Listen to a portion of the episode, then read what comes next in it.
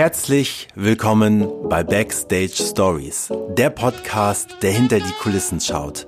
Immer mit der Frage verbunden, was kann die Welt vom Live-Entertainment lernen? Mein Name ist Dreif Zimmermann und ich wünsche euch viel Spaß und gute Unterhaltung bei der heutigen Folge.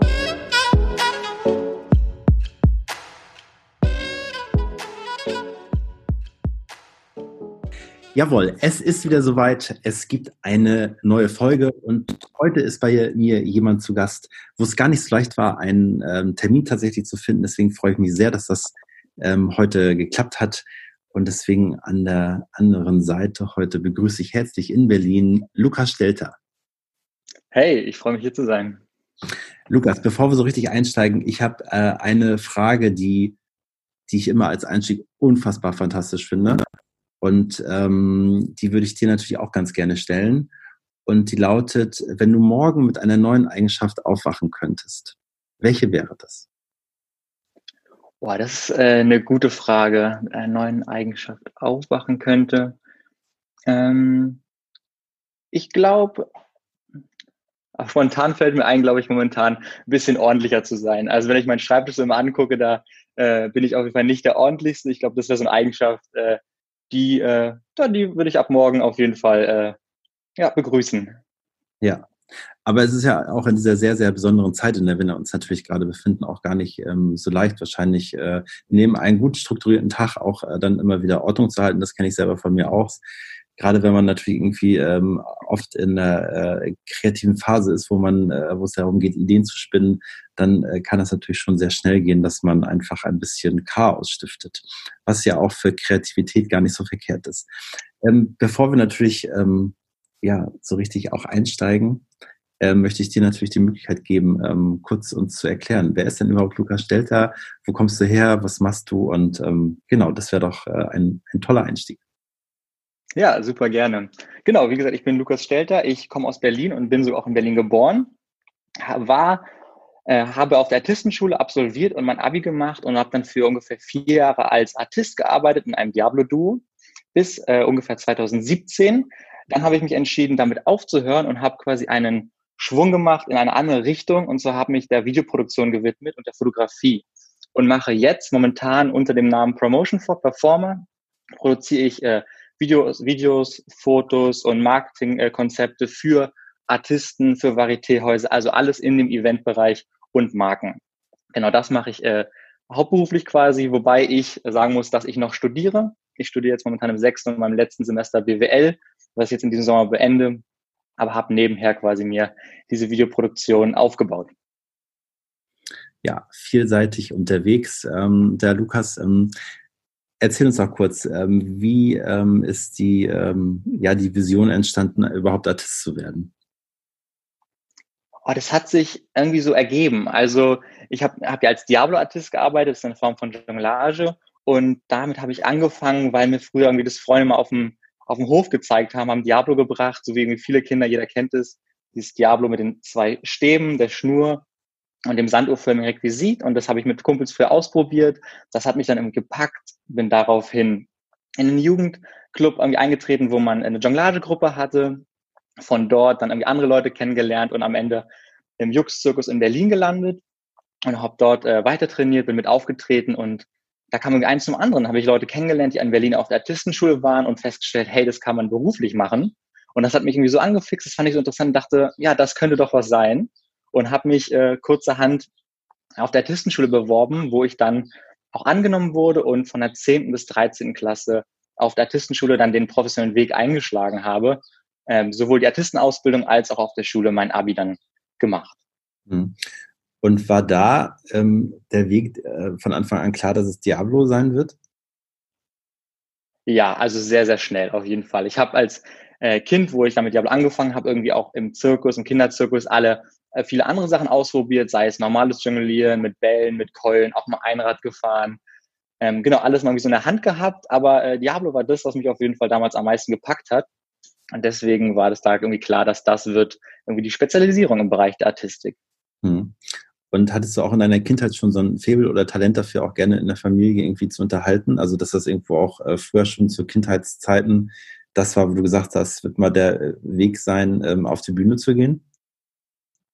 Nicht unbedingt, nein. Also ich war nie ein schüchternes Kind und ich habe irgendwie immer viel geredet und gequasselt.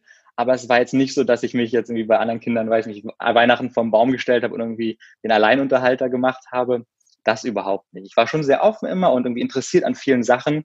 Aber ich glaube, dass klar war, ich gehe auf die Bühne, das war äh, nicht direkt ersichtlich. Vor allem, weil meine beiden Eltern jetzt mit der Artistenkarriere oder mit, dem, mit, der, mit der Bühnenwelt gar nichts am Hut haben. Mhm. Jetzt hast du uns das schon kurz teilhaben lassen, dass du ähm, ja mittlerweile ein bisschen in einen anderen Weg eingeschlagen hast, aber ähm, was auch gerade dieses äh, Visuelle angeht, also Fotografie, gab es das damals auch schon oder ist das etwas, was erst später entstanden ist? Oder gab es das damals auch schon, dass das auch schon immer irgendwie in deinem Kopf war und dass es das schon irgendwie auch ein, eine Option hätte sein können, auch früher schon? Äh, nee, das gab es nicht. Also so zu Artistenschulzeiten, wo ich auf der Schule war und mich quasi auch vorbereitet habe, wirklich als professioneller Artist zu arbeiten, habe ich mich komplett darauf fokussiert und habe jetzt irgendwie an Videoproduktion oder Fotografie äh, gar nicht so ein Interesse gehabt. Das kam eher wirklich durch Zufall. In einem der ersten Engagements, witzigerweise im Schmidt-Theater bei euch, im Winterengagement, brauchten wir ähm, für, für unsere Show quasi einen neuen Trailer und haben dann einen, äh, jemanden gefunden, der uns quasi filmt und er hat auch den Trailer geschnitten. Und als wir dann das Material quasi hatten, hat er mir angeboten, hey, ich habe das Gefühl, du interessierst dich dafür, möchtest du selber probieren, das Video zu schneiden? Ich kann dir die, ähm, die Grundlagen erklären und dieses Material geben, probier das doch aus. Und wenn es nicht klappt, kannst du dich immer noch melden, dann übernehme ich das. Aber äh, genau, so konnten wir, hat, wurde mir quasi Möglichkeit ge ge gegeben, das mal selber ausprobieren. Das fand ich interessant. Und so habe ich mir kurzerhand ähm, so eine Testversion von einem Schnittprogramm runtergeladen und saß quasi einen Monat in aller meiner freien Zeit daran, unseren eigenen Trailer damals zu produzieren und bin so dazu gekommen, über die Schiene von gar nicht selber filmen, sondern Filmmaterial haben und daraus einen Trailer zu schneiden. So habe mhm. ich es entdeckt, dass mir das irgendwie Spaß macht und ich interessant finde. Ah, witzig. Das habe ich noch gar nicht gewusst, dass das auch, äh, dann auch die Ursprünge mit hier in Hamburg hat. Das ist ja äh, doch mal viel, äh, noch mal viel interessanter auch. Ähm, trotzdem, wenn du noch mal an die Zeit ähm, auf die ähm, an die Zeit auf der Artistenschule zurückdenkst, ähm, an äh, was ist dir da so in Erinnerung? Was sind so, äh, äh, wie, wie sehr geprägt hat dich diese Zeit? Oh, ich glaube extrem auf jeden Fall. Also direkt die Zeit auf der Artistenschule ähm, hat mich extrem geprägt oder fand ich extrem cool, weil ich fand es schön Ausgleich zwischen dem Theorieunterricht, also dem normalen schulischen Ausbildung, wo ich auch mein Abi gemacht hat, als aber auch den Trainingsblöcken, wo ich dann zwischendurch trainiert habe fürs Diablo, ähm, das praktische Training wirklich für die Darbietung. Und das war für mich ähm, gleich das Beste, was mir passieren konnte, weil ich war vorher auf einem normalen Gymnasium bis zur 10. Klasse. Das war okay, aber da war ich jetzt, habe ich mich jetzt nicht extrem wohl gefühlt. Und durch den Wechsel auf der Artistenschule, die Kombination aus ich mache mein Abi dort und habe natürlich den normalen schulischen Stoff, der nicht wenig ist, aber diesen Ausgleich von wirklich körperlicher Bewegung, die Leidenschaft damals in, in der Artistik, das war für mich echt optimal. Hm. Wenn du heute ein, ein, ein, Kind oder einen Jugendlichen ähm, einen Tipp geben äh, würdest oder der gerne auf die Artistenschule gehen würde ähm, und der muss aus deiner Sicht unbedingt Diablo machen, warum sollte er das tun?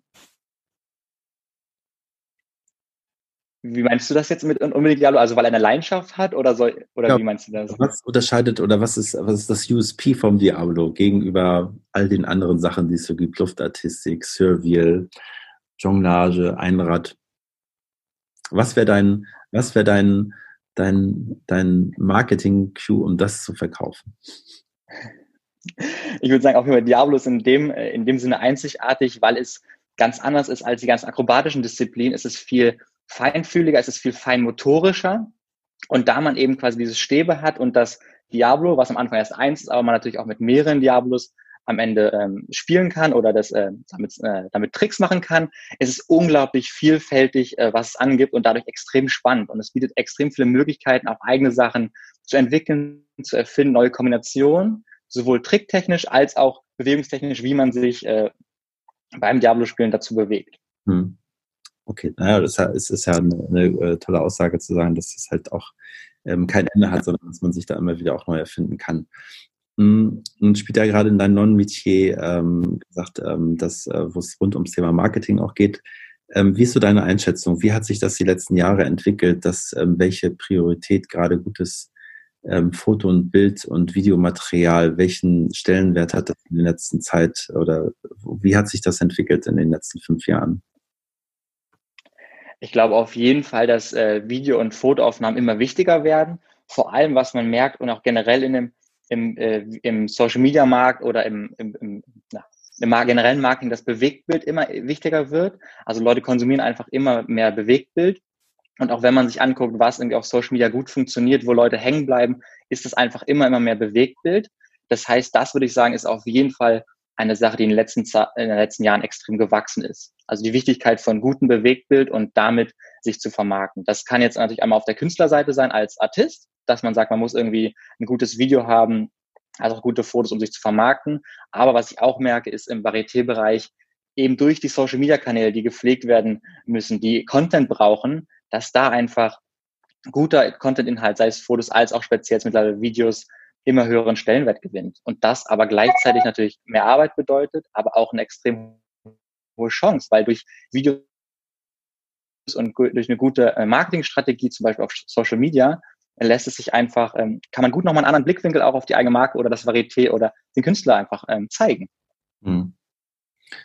Und dabei meistens ist das auch so, dass so ein bisschen immer meine, äh, mein Eindruck, dass ähm, dass an einigen ähm, Stellen ähm, gar nicht so ein, ähm, auch gerade glaube ich in der Schule, dass das gar nicht noch so einen Stellenwert hat. Ne? Also entweder hat man selber Interesse dafür und man, man weiß um die Wichtigkeit, dass man gutes Material hat, aber ich frage mich natürlich auch immer, ob das nicht äh, schon früher anfangen müsste, auch dass sich gerade Artisten, Künstler allgemein, ähm, sich viel früher gerade äh, mit diesen ähm, ähm, Dingen zu beschäftigen, weil wie du schon sagst, es hat ja an Priorität äh, gerade in der Vermarktung unfassbar an Wert gewonnen. Ne? Oder es ist ja eigentlich ähm, ähm, es ist ja eigentlich unabdingbar, dass man einen guten Trailer oder ein gutes Bildmaterial hat. Ja, auf jeden Fall. Da kann ich dir nur zustimmen ich denke auch, ist halt das Problem an der Sache ist, oder natürlich als Künstler, und so ging es mir damals ja auch irgendwie auf der Schule oder wenn man irgendwie anfängt, sagt, ich möchte professionell werden, dann interessiert man sich halt zu, sag ich mal, 100 Prozent in diesen Momenten auf die Disziplin, die man macht. Man möchte in, bei mir war es damals Diabolo, aber der Artist möchte in der Sache immer besser werden und damit halt, man denkt sich, okay, ich brauche die perfekte Darbietung, um einen Ende Erfolg zu haben. Und ähm, das ist natürlich nicht falsch. Ich, ich würde mal sagen, eine gute Darbietung, die funktioniert, ist für einen Artist eine Voraussetzung. Aber ohne Marketing ähm, ist auch schwer, weil wenn die Leute dich nicht kennen oder du jemanden kennenlernst und du sagst, hey, ich finde irgendwie interessant, was du machst, hast du mal ein Video äh, für mich und Fotos, damit ich das vielleicht mal jemand vorschlagen kann oder ich buche für dieses Varieté und man hat nichts oder man hat Sachen, die so schlecht sind, im Sinne vom Schnitt, von der Videoqualität, dass es gar nicht aussagekräftig ist, da ähm, lässt man ganz schön viel Potenzial liegen, weil einfach ja man nicht zeigt, was man eigentlich kann und das ja damit äh, mit Videos und Fotos äh, vermitteln möchte für einen, für einen Kunden. Ja. Und deswegen äh, finde ich das aber dir auch so spannend, weil du kommst aus dem Bereich und deswegen ähm, ist das ja auch wahrscheinlich ein totaler USP von dir, dass du einfach weißt, was da passiert. Egal, ob das jetzt, es muss ja nicht immer Diablo-Spieler sein, es können ja allgemeine äh, Künstler sein, auch aus, der, aus den anderen äh, Genres, ähm, dass du äh, natürlich weißt, wie so Bewegungsabläufe sind, wie ähm, gewisse Dinge auch funktionieren das ist doch mit Sicherheit so, dass dir das unfassbar in, in deiner Arbeit, auch in der Visualisierung vielleicht, äh, was ist das, das Ziel am Ende äh, doch schon sehr wichtig, oder?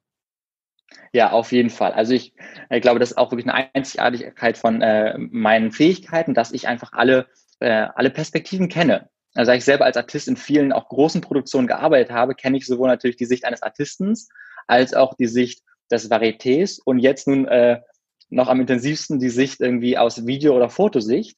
Und das zusammenzubringen, bringt auf jeden Fall extrem viele Vorteile für mich und meine Kunden. Äh, das einmal natürlich, wenn der Kunde auf mich zukommt oder ein Artist auf mich zukommt und sagt, hey, ich brauche ein neues Video, dann sage ich immer natürlich super gerne, lass uns doch mal schauen, was ist erstmal dein Ziel damit? Wen willst du damit erreichen? Und dann überlegen wir aus der Marketing-Sicht, okay, was ist das Ziel? Wo möchtest du arbeiten mit der Nummer? Wie ist auch deine Nummer? Das ist einmal das, was ich aus der Marketing-Sicht jetzt irgendwie gelernt habe und verstehe und äh, weiß dann, wie ich das Video aufbauen muss. Aber auf der anderen Seite weiß ich dann auch beim Dreh, wie der Artist äh, sich fühlt und äh, was da Schwierigkeiten sein können. Weil man ja bedenken muss, zum Beispiel, wenn man sagt, man filmt einen Handstandartisten, da sind die Kräfte auch begrenzt. Da kann ich nicht sagen, okay, lass uns das noch 20 Mal den Trick machen, mhm. damit ich irgendwie meine eine perfekte Aufnahme habe, sondern da weiß ich, okay, spreche ich mit dem Künstler von ab, den können wir dreimal machen, dann ist kräftemäßig das schwierig für den Künstler und dann weiß ich, okay, in diesen drei Versuchen brauche ich das perfekte Bild für den Trailer. Ja. Und ähm, wenn du so, ähm, wenn du an so eine neue Idee oder an so ein neues Projekt ähm, rangehst, äh, was ist so deine Vorlaufzeit? Was, was benötigst du, um äh, dafür eine Idee zu entwickeln? Also jetzt im Beispiel von, da ist ein Handschankünstler, der möchte gerne einen neuen äh, Image-Trailer haben. Das ist gar nicht, gar nicht so lang. Also was auf jeden Fall vorausgeht, ist, dass wir einmal irgendwie uns telefonieren oder wir zoomen und sprechen uns ab und dann schickt der Künstler mir zu, was er eigentlich schon hat. Das ähm, kann eine Website sein, als was auch immer ich sehr gerne sehe oder mir angucken möchte, ist schon mal ein Video. Das muss ja gar kein professionelles Video sein, weil oft kommen ja Künstler, die sagen, ich habe noch gar keins oder ich möchte ein besseres haben. Da reicht mir ein Trainingsvideo der Darbietung, einfach damit ich mich damit beschäftigen kann, wie sieht der Künstler aus, was macht er, was ist der Stil der Nummer und dann wird geschaut, okay, wo wollen wir das aufnehmen, wo können wir das filmen? Spielt der Künstler gerade in einem Engagement, in einem Varieté, wo wir vielleicht die Bühne mal benutzen können, einen Vormittag? Oder müssen wir ein Varieté, ein Theater mieten äh, mit einem Techniker, wo wir das filmen können? Also da sind viele Stellstrauben, woran das abhängt, wie lange das dauert. Aber wie gesagt, es geht auf jeden Fall los mit einem Gespräch. Ich schaue mir die Nummer an, ich beschäftige mich intensiv mit dem Künstler, was macht er? Und dann in dieser Beschäftigung schauen wir auch, was sind irgendwie die Tricks, die auf jeden Fall in so ein Video sollen, was ist ihm wichtig und wo sage ich vielleicht auch, hey, wollen wir nicht den Trick noch reinbringen? Der ist einfach visuell extrem stark und so wird gemeinsam erarbeitet, was am Ende ins Video soll, was dem Künstler wichtig ist und das wird dann von meiner Seite aus in ein Konzept gegossen. Hm. Jetzt hast du gerade schon Location gesagt und vielleicht gerade in einem Engagement. Wenn du so ganz frei das heraussagen müsstest, was ist so das, äh, oder was sind so die drei Lieblingshäuser von dir oder die schönsten Häuser, die es so gibt in Deutschland? Wow, das ist, das ist schwer zu sagen. Also. Aber Lukas, ich sage ich sag das auch immer sehr gerne. Es hat auch niemand gesagt, dass das heute einfach wird hier, ne? Also. Das stimmt. ja, was auf jeden Fall, das ist auch pauschal so gar nicht zu sagen, weil es natürlich was eine große Rolle spielt, ist immer das Bühnenbild. Ähm, zum Beispiel, wenn man sagt, man hat eine Nummer, die soll jetzt sehr clean gefilmt werden und äh, man möchte, und äh, der Künstler spielt gerade einer Show, da sage ich mal, ist das Thema 20er Jahre. Und das Bühnenbild ist extrem bunt, extrem ähm, auffällig, aber die Nummer, die wir äh, filmen wollen, weil der Künstler vielleicht eine neue Nummer Darbietung hat, die er anders vermarkten möchte, da sage ich dann, da kann das Theater so schön wie es ähm, ist und äh, kann es, na, Entschuldigung, da kann das Theater extrem schön sein, aber wenn der Hintergrund nicht passt, dann muss man vielleicht schauen, wo kann man es noch filmen. Also, und äh, was auch noch oft, wo es drauf ankommt, ist auf jeden Fall auf die Lichtanlage, weil Licht macht im Film oder auch in Fotos extrem viel aus. Also, da eine gute Lichtanlage zu haben und auch einen Techniker, der sich auskennt mit Einleuchten von Nummern, ist in dem Falle sehr wichtig. Genau, jetzt nochmal konkret auf deine Frage, ähm, so zum, zum Beispiel Theater. Ich habe letzten Winter bei euch einen Künstler im Schmidt-Theater gefilmt. Da war ich extrem begeistert von zum Beispiel der, der, dem Lichttechniker und der Lichtoption. Also da war ich wirklich danach, dass ich dachte, wow, das Licht und auch das ganze Bühnenbild und wie, ähm, wie viel Platz wir hatten, war extrem von Vorteil. Genau, hier in Berlin zum Beispiel filme ich sehr, sehr gerne im Pfefferberg-Theater. Mit denen arbeite ich schon länger zusammen, dass immer wieder, wenn ich mal Künstler habe, frage ich die an, ob wir bei denen filmen können und das Theater mieten können, weil dort einfach durch diese, die haben so rote Sessel im Saal, was schon mal ein extrem schönes Feeling ist, als aber auch die Bühne mit einem clean schwarzen Vorhang, der in einem Halbkreis rund ist. Das macht, da kann man extrem gut schöne Bilder produzieren. Ja, äh, das stimmt auf jeden Fall. Also, also es war auch im äh, Schmitz-Tivoli ähm, ähm, der Saal, ne, der natürlich ähm, was einfach was Magisches hat. Ne? Das, auf, äh, das ist äh, definitiv so und äh, bietet ja gerade, was das angeht, für, für Aufnahmen echt ähm, tolle Möglichkeiten, tolle Winkel und ähm, ja. Ähm, jetzt hast du vorhin auch kurz erzählt, wie so dein Einstieg war in die, in die, äh, in, ins ganze Videofilm auch. Das war ja eher Video. Wie ist es denn noch dazu gekommen, dass du auch dich mit der Fotografie beschäftigt hast. Ähm, was war da so der Punkt ähm, außerhalb des Bewegtbildes zu sagen, ach, äh, so ein bisschen äh, statische äh, Fotografie ähm, wäre doch nicht so verkehrt. Ähm, wie war da der Weg? Ja, ich glaube, da muss ich ein bisschen länger ausholen. Und zwar, wo ich mit Videos angefangen habe, habe ich ja wirklich erst angefangen mit Videoschnitt. Das heißt, bevor ich überhaupt die erste Kamera in der Hand habe, habe ich schon einiges an Trailern sowohl für mich als auch andere Künstler nur geschnitten. Das heißt, ich habe erstmal einfach Videomaterial bekommen, und habe den, äh, den Trailer geschnitten und habe dann irgendwann gemerkt, hey, das macht mir Spaß, aber es wäre doch irgendwie auch cool, die eigenen Videos zu produzieren, um da noch mehr Freiheit zu haben und auch zu bestimmen, wie am Ende das Bild aussieht. Und habe mir so dann meine allererste Kamera gekauft. Und so bin ich quasi dann wirklich auch ins eigene Film eingeschnitten, dass ich selber angefangen habe, Videos zu produzieren, zu filmen und nicht nur zu schneiden. Und wo ich dann quasi die Kamera zu Hause hatte, lag es irgendwie nicht so fern, da auch mal zu sagen, hey, ich kann mit der Kamera auch Fotos machen, äh, lass mich, das wollte ich dann das doch mal ausprobieren. Und so kam ich dann quasi dazu zu sagen, okay, jetzt ähm, probiere ich doch mal aus, Fotos zu machen. Und man muss auch ehrlich sagen, Artisten und Künstler sind natürlich auch ein extrem gutes Motiv. Einfach, was die schon von ihrem Körper können, ist das extrem interessant. Und dann noch mit, mit dem Bühnenlicht und den Bühnen, wo man ja vielleicht für Videodrehs auch drin ist, lag es nicht so fern zu sagen, hey, jetzt habe ich, hab ich Lust, auch mal auszuprobieren, da Fotos zu machen. Ja, auf jeden Fall. Und ähm, wir haben ja im Vorfeld schon ganz kurz äh, darüber gesprochen, auch äh, die Frage, die wahrscheinlich gar nicht so leicht zu beantworten ist, aber wenn du ähm, weißt, ähm, dass ähm, ein Handscheinkünstler ähm, ähm, vor dir steht, äh, mit dem du im Vorfeld irgendwie ein, ein, besonderes Bild auch entwickeln möchtest, was du schon im Kopf hast, ähm, wie wichtig ist tatsächlich dabei, dass du ähm, aus diesem Bereich kommst und du einfach weißt, was der perfekte oder das Besondere an dieser Darbietung ist? Ja, es bringt auf jeden Fall extrem viele Vorteile. Es ist unterschiedlich, ob jetzt es Film oder Foto ist. Bei Videos merke ich immer wieder, da ich so viele Nummern gesehen habe in meinem Leben, kann ich sehr gut antizipieren, was als nächstes passiert. Ich sehe zum Beispiel bei einem Künstler, der jetzt ein Salto springen wird, im Ansatz, dass jetzt der Salto kommt. Und dann weiß ich, weil ich ja schon so viele Saltos, sag ich mal, gesehen habe, na, der wird sich jetzt nach oben bewegen und kann mit der Kamera direkt folgen, weil ich schon weiß durch meine Erfahrung, weil ich so viele Nummern gesehen habe und mit so vielen Darbietungen schon zusammengearbeitet habe, das wird als nächstes passieren. Das heißt, ich habe äh, eine sehr hohe Wahrscheinlichkeit, dass ich den, das Bild, was ich erzeugen möchte, in einem Video zum Beispiel sehr, sehr schnell äh, eingefangen bekomme, weil ich halt weiß, was als nächstes passiert. Also das ist für mich einmal natürlich gut, dass es ähm, gut von der Hand geht, als auch für den Künstler, der den Trick, den Künstler, der den Trick dann nicht 10, 20 Mal machen muss, weil immer irgendwie plötzlich der Fuß, das, der Fuß aus dem Bild ist oder irgendwie der Kopf abgeschnitten. Genau. Das ist bei Bewegtbild. Und bei Fotos ähm, ist der Vorteil ähnlich, auf jeden Fall, da ich halt viel gesehen habe. Und da ist aber auch noch der weitere Vorteil, dass ich ein gutes Gefühl dafür entwickeln konnte, was dem Künstler wichtiger ist wichtig ist an einem Bild. Zum Beispiel kann es sein, dass ähm, die Pose super schön ist und der Handstand im guten Moment ist, aber ähm, das Knie ist nicht ganz gestreckt. Und da ist man natürlich als Künstler selber am penibelsten und sagt so, hey, das ist ein schönes Foto, das Licht stimmt, aber guck mal, da ist äh, mein Knie nicht gestreckt und dann ist das Foto quasi wertlos und wird nicht benutzt. Und auf sowas zu achten und dafür einen Blick zu haben, da habe ich extrem viel aus meiner Zeit als Artist äh, mitgenommen. Hm. Ähm wenn du so zurückblickst, ähm, wäre das total sinnig, ähm, ohne dass ich das jetzt irgendwie eine Diskussion in, in Gang äh, setzen möchte. Ähm, aber weil das ja so an ähm, Wichtigkeit äh, gewonnen hat und weil das ja, ähm, ja unumlässlich ist, dass die ähm, gerade die jungen Artisten ähm, über gutes Material verfügen, müsste das nicht auch ähm, integriert werden äh, in die Ausbildung ähm, an der Artistenschule? ich glaube auf jeden Fall, dass das von Vorteil wäre. Es könnte ja zum Beispiel als modulares Workshop-Konzept oder so ausgebaut, äh, aufgebaut werden. Ich glaube, das wäre von extremem Vorteil. Da könnte natürlich ein Modul drin sein, hey, was machen gute Fotos, was machen gute Videos aus, wie bekomme ich sowas her? Aber das fängt ja auch schon dabei an, was brauche ich überhaupt, äh, überhaupt als Artist, um mich zu vermarkten? Was für Fotos brauche ich, was für Videos brauche ich? Ähm, und wie schreibe ich dann eine Mail, wie mache ich einen Vertrag? äh, wie verhandle ich, das glaube ich, ähm, das ganze Vermarkten, unabhängig von jetzt Video- und Fotomarketing, ist Fall ein viel größeres Thema. Und ich glaube, damit kann man nicht früh genug anfangen, sich damit auseinanderzusetzen und zu beschäftigen. Ja, das sehe ich genauso und ähm, ja, vielleicht müssen wir da noch mal einen kleinen Anstoß geben.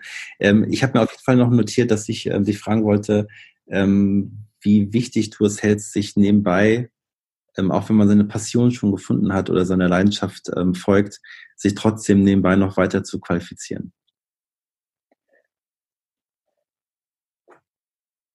ich würde, da würde ich sagen, dass bei mir war es nie so, dass ich in der Artistikzeit dachte, oh, ich brauche jetzt hier direkt ein zweites Standbein und deswegen mache ich Videos, sondern ich glaube, da ist es viel wichtiger, einfach offen zu sein, ähm, sich selbst gegenüber und neuen Sachen und was interessiert einen eigentlich zum Beispiel neben seiner Sache, die man macht, noch so.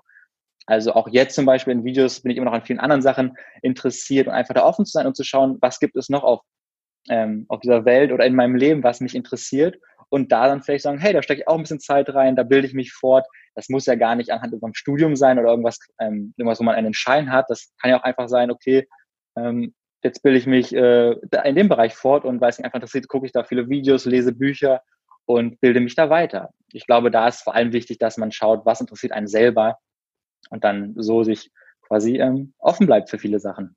Ja, ja, gerade ich äh, frage deswegen natürlich auch, weil gerade natürlich die äh, in dieser sehr besonderen Zeit, wo wir uns ja gerade drin befinden, wo man noch nicht ganz genau weiß, äh, in welchen Zeitraum äh, kommen wir wieder in, auch in eine Normalität, wo wir tatsächlich äh, unseren gewohnten, ähm, ja, unseren gewohnten Weg gehen können, finde ich ja umso wichtiger, dass man links und rechts andere Themen hat, mit denen man sich beschäftigt. Ähm, und ähm, vielleicht gibt es da ja etwas, was man schon lange äh, machen wollte. Und das liest sich ja auch so ein bisschen aus deinem Lebenslauf auch heraus, dass du da ja immer sehr umtriebig warst. Und deswegen ähm, war für mich einfach diese Frage sehr wichtig, da mal zu fragen, welchen, welchen Stellenwert das einfach ähm, bei dir auch hat. Nun ist ja gerade in dieser Bereich der Unterhaltung und ähm, auch des Entertainments in den letzten Wochen ja unfassbar viel auch gestreamt worden und viel online gestellt worden. Wie ist deine, ähm, wie, wie denkst du darüber? Was ist so deine Haltung? Hat das, äh, ähm, hat das einen hohen Haltbarkeitswert oder werden wir, solange wir wieder eine Normalität haben, wieder, ähm, wird das wieder weniger werden? Was ist, was denkst du? Das ist eine gute Frage.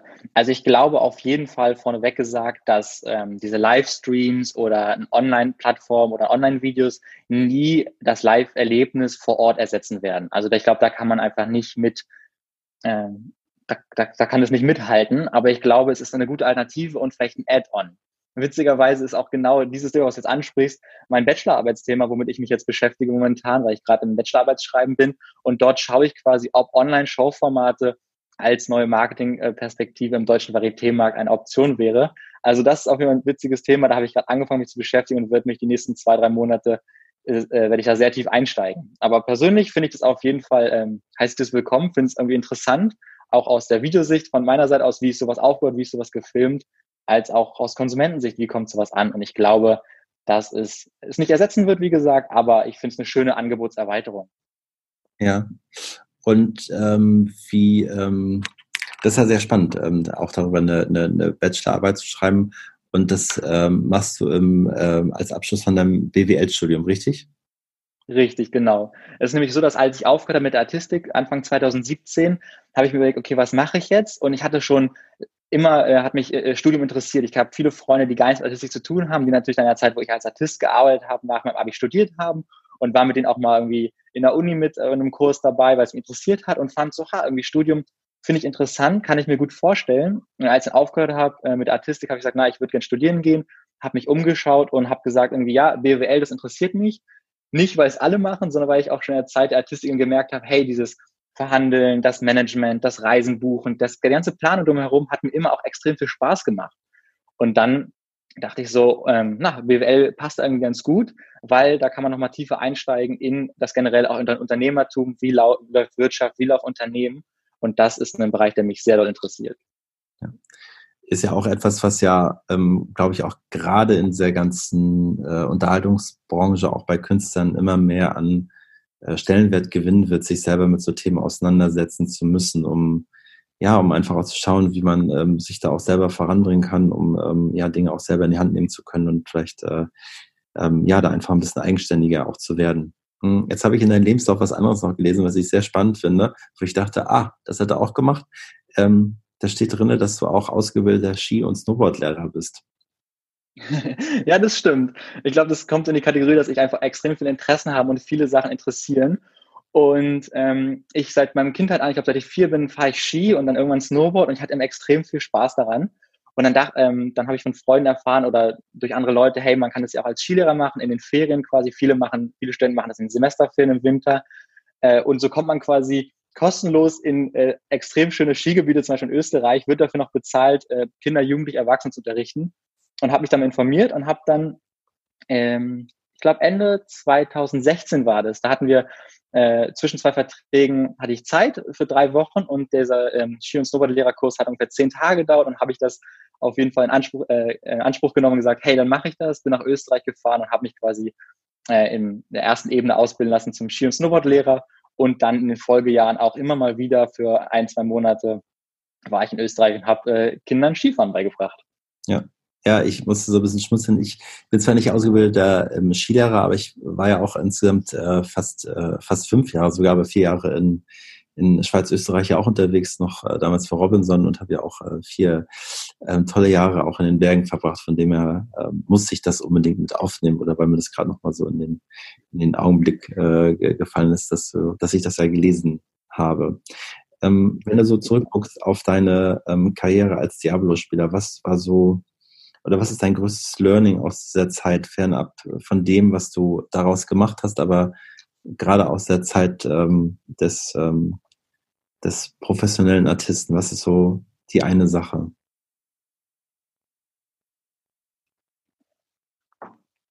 Ich würde auf jeden Fall sagen, ähm, auf einer Seite irgendwie so die Disziplin und so dieses Dranbleiben an seinem einen Ziel und dass man irgendwie dem folgt, was einem wirklich Spaß macht. Also ich habe ja, wie gesagt, mit Artistik nicht angefangen, weil meine Familie das gemacht hat, sondern ich habe, und das mache ich eigentlich mit allen Projekten, weil sehr viel, dass ich schaue, was macht mir Spaß, wo packt es mich einfach. Und da gehe ich dann ähm, total rein und versuche einfach so gut wie möglich zu werden und mich immer mehr weiterzubilden.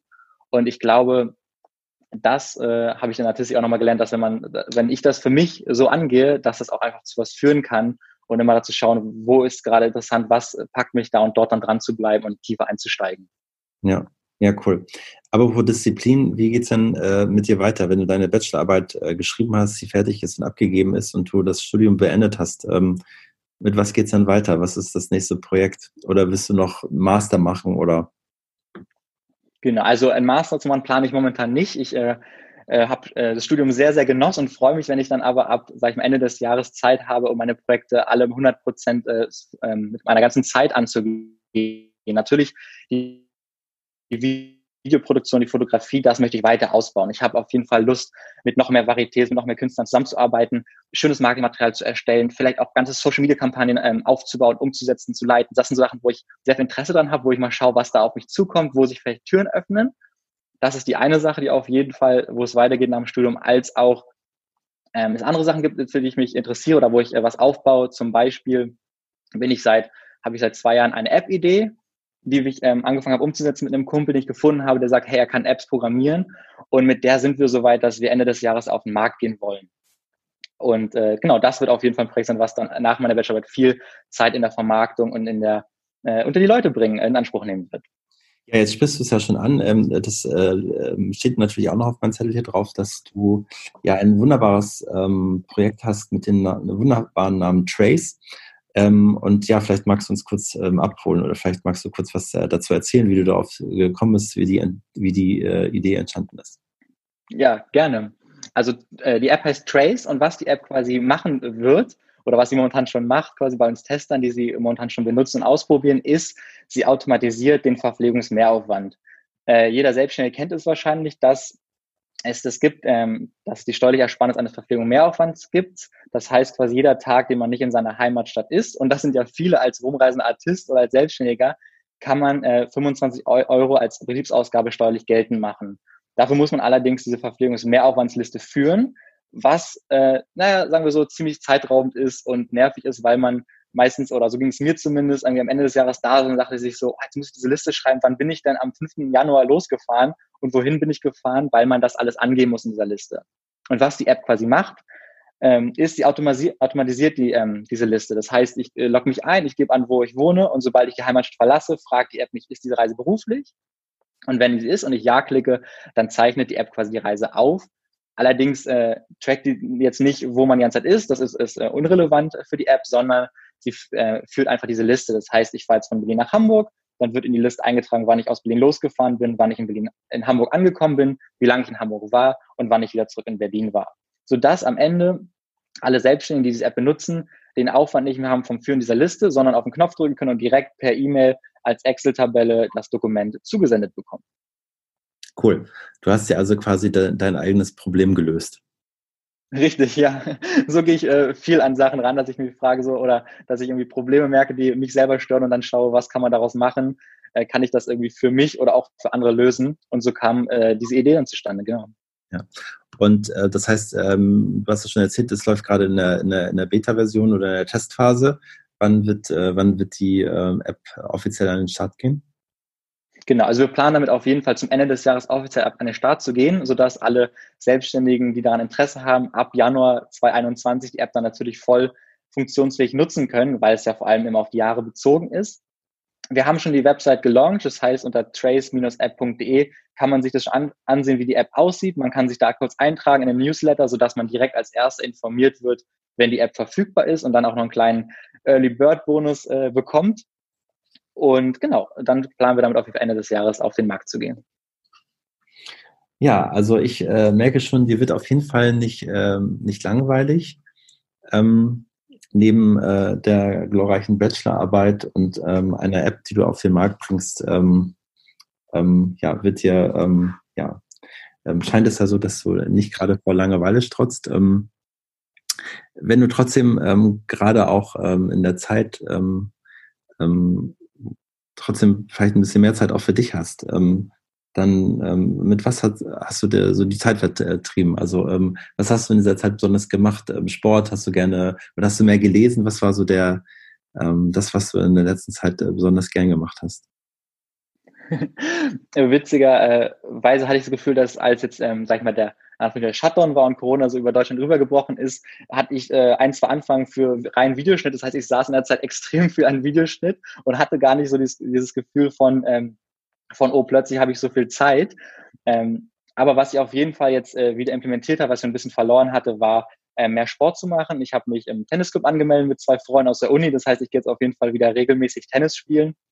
Das habe ich für nie im Verein früher gemacht, aber viel mit Freunden und das auf jeden Fall eine Sache, wo vor allem jetzt beim, äh, beim Sommer und beim warmen Wetter das der perfekte Ausgleich für mich momentan darstellt. Ja, das, äh, ja, das habe ich tatsächlich auch irgendwie, also nicht, dass ich, äh, ich habe früher auch Tennis gespielt, aber das habe ich jetzt nicht wieder angefangen, aber tatsächlich sehr viel draußen gewesen und was war viel Bewegung. Ich habe tatsächlich mal das mal ein bisschen verfolgt. Äh, was muss man denn tun tatsächlich, dass man immer auf diese 10.000 Schritte am Tag kommt, was äh, mhm. Gar nicht so einfach ist. Also, ähm, aber das habe ich jetzt tatsächlich mal drei Wochen am Stück geschafft, da war ich schon sehr stolz. Ähm, aber das ist tatsächlich gar nicht ähm, so einfach.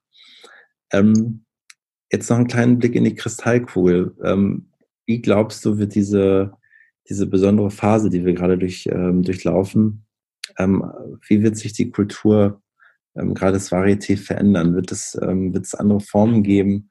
Wird es, ähm, ja, wie, was ist so dein Eindruck? In welche Richtung wird das tendieren? Wow, das ist eine, eine wirklich schwere Frage, weil ich glaube, das kann ja momentan so keiner voraussagen ich hoffe auf jeden Fall, dass es re relativ schnell oder baldig irgendwie zu einer gefühlten Normalität im Eventbereich zurückkehrt, wobei ich auch ehrlich sagen muss, ich glaube, dass es noch eine Weile dauert. Ich glaube auf jeden Fall, dass ähm, diese ganze Shutdown auch im Eventbereich extrem die Digitalisierung, also vor allem auch im Videobereich, dieses Livestream-Möglichkeiten, Online-Shows extrem vorangebracht hat und dann natürlich viele Varietés plötzlich aus der Not heraus Online-Sachen online gestellt haben, da Konzepte ausprobieren. Und ich glaube, dass ich könnte mir vorstellen, dass das auf jeden Fall ein Teil davon bleibt und irgendwie geschaut wird, wie äh, wird da videotechnisch und im Online-Videobereich, äh, was wird da angeboten. Also ich glaube, das ist ein Bereich, der auf jeden Fall, ähm, könnte ich mir vorstellen, nicht verschwindet, sondern irgendwie weiter ausgebaut wird und nebenher läuft. Aber trotzdem hoffe ich natürlich, dass äh, Live-Events äh, bald wieder ähm, unter, unter geregelten Bedingungen äh, wieder laufen können. Ja, ja, das hoffen wir alle. Das hoffen wir natürlich ähm, hier in Hamburg auch sehr, dass da langsam so ein bisschen ein, äh, ein Weg der Hoffnung eingeschlagen werden kann, dass man so ein bisschen anfangen kann, ähm, wieder in, zumindest dran zu denken, in einen einigermaßen normalen Betrieb wieder zu gehen. Hm. Jetzt kurz vorm Ende möchte ich natürlich auch dir die Möglichkeit geben, auch äh, mir so ganz spontan eine Frage zu stellen. Ähm, und vielleicht hast du ja eine und ähm, dann wäre jetzt die Möglichkeit dazu. Ja, ich habe mir eine äh, überlegt und zwar ähm, ist ja bei dir auch so, dass du einige Projekte hast, zum Beispiel neben äh, deiner Arbeit im Schmidt-Theater, der Podcast und auch andere Sachen. Und dann würde mich mal interessieren, was äh, dich motiviert, neue Projekte zu starten und vor allem auch den Mut nimmt in Bereichen, wo man natürlich vorher noch keine Erfahrung hat. Ähm, ja, das ist, glaube ich, wahrscheinlich ähnlich, was du auch gesagt hast, ähm, sich immer ähm, wieder zu hinterfragen, was, ähm, was könnte man nochmal Neues auszuprobieren, immer neugierig zu bleiben, ähm, auch da mutig natürlich zu sein, ähm, auch mal andere Wege zu gehen. Und das, ähm, ja, er, erhält einen natürlich irgendwie, ähm, es, äh, macht einen, wie gesagt, neugierig, äh, macht äh, Lust einfach auf, auf, auf mehr, ähm, bereichert das Leben und ist einfach ja an vielen Stellen ähm, bereichert das einfach und ähm, daher ähm, versuche ich immer wieder zu schauen, ähm, ähm, könnte das etwas sein, wie ja, wie kann ich das alles auch vielleicht äh, gut miteinander integrieren und ähm, damit, ähm, ich glaube, wenn ich eins wirklich hasse, ist es Langeweile im Leben. So. Und deswegen ähm, genieße ich das einfach sehr, diese Möglichkeiten auch zu haben, ne? Und ähm, auch den, den Tatendrang zu haben, der ist manchmal mehr, manchmal weniger, manchmal dauern gewisse Dinge auch, das muss ich dir wahrscheinlich auch nicht sagen, aber ähm, das ist, glaube ich, so der größte, ähm, der größte Antreiber, einfach ähm, ja, äh, neugierig zu sein und ähm, ja, immer wieder neue spannende Dinge auch in Angriff zu nehmen. Total, aber da kann ich dir nur zustimmen und ich äh, könnte auch, würde auch noch hinzufügen, dass man, glaube ich, keine Angst davor haben sollte, einfach neue Sachen ausprobieren, weil man kann ja klein starten, irgendwas antreten und gucken, was sich daraus entwickelt und ich glaube also, das ist zum Beispiel das, was mir auch extrem Freude macht, Sachen ins Rollen zu bringen, zu gucken, wo geht das hin mit Leuten, mit Freunden, wo man denkt, hey, das könnte was werden. Einfach jetzt gar nicht aus einer geschäftlichen Sinne, sondern auch einfach, hey, das ist doch cool, das hilft uns, das hilft denen. Und da, glaube ich, kann man äh, das nur weitergeben, da den Mut zu haben, einfach mal Sachen ins Rollen zu bringen und zu gucken, wo das hinführt. Und wenn es am Ende nach einem halben Jahr wieder in der Kiste verschwindet, naja, die Erfahrung hat man ja auf jeden Fall gemacht. Dann hat man auf jeden Fall auf der Habenseite, dass man das auf jeden Fall probiert hat und nicht gesagt, ach, ach hätte ich mal. Ne? So, und von dem her, ich glaube, gerade in dieser, in, in dieser Zeit auch, ähm, wo wir sehr auf gewisse Dinge zurückgeworfen werden, ähm, wird das, was du auch gerade gesagt hast, nämlich Dinge gemeinsam tun, noch wieder viel mehr an Bedeutung auch gewinnen. Ähm, und ähm, ja, von dem her ähm, blicke ich da ähm, ja sehr positiv und hoffnungsvoll in die in die nächste Zeit. Äh, natürlich mit der Hoffnung verbunden, dass wir ähm, ja bald wieder auch äh, live wieder ins Theater gehen können. Auf jeden Fall. Und wer weiß, was für alles für Ideen bei Personen gekommen sind durch die, Entschleu die gezwungene Entschleunigung. Äh, auf jeden Fall, da ähm, kann ich nur geben, auch wir ausprobieren die Ideen, äh, ins Umsetzen kommen und versuchen, was da vielleicht äh, so zu ähm, entstehen kann. Absolut. Lukas, ich sage vielen herzlichen Dank für deine Zeit heute, für den netten Austausch, für deinen Einblick in deine Arbeit, in dein Schaffen. Ähm, wir werden natürlich, ähm, oder ich werde alles an, an deine Informationen, deine Internetseite, die Seite von der App ähm, natürlich mit in den Shownotes ähm, ähm, reinlegen, damit jeder nochmal ähm, auch darauf zugreifen kann und äh, Informationen über dich bekommt. Und dann, ähm, ja, sende ich liebe Grüße nach Berlin und ähm, ja, sage vielen Dank für deine Zeit. Vielen Dank, dass ich dabei sein durfte und äh, liebe Grüße nach Hamburg.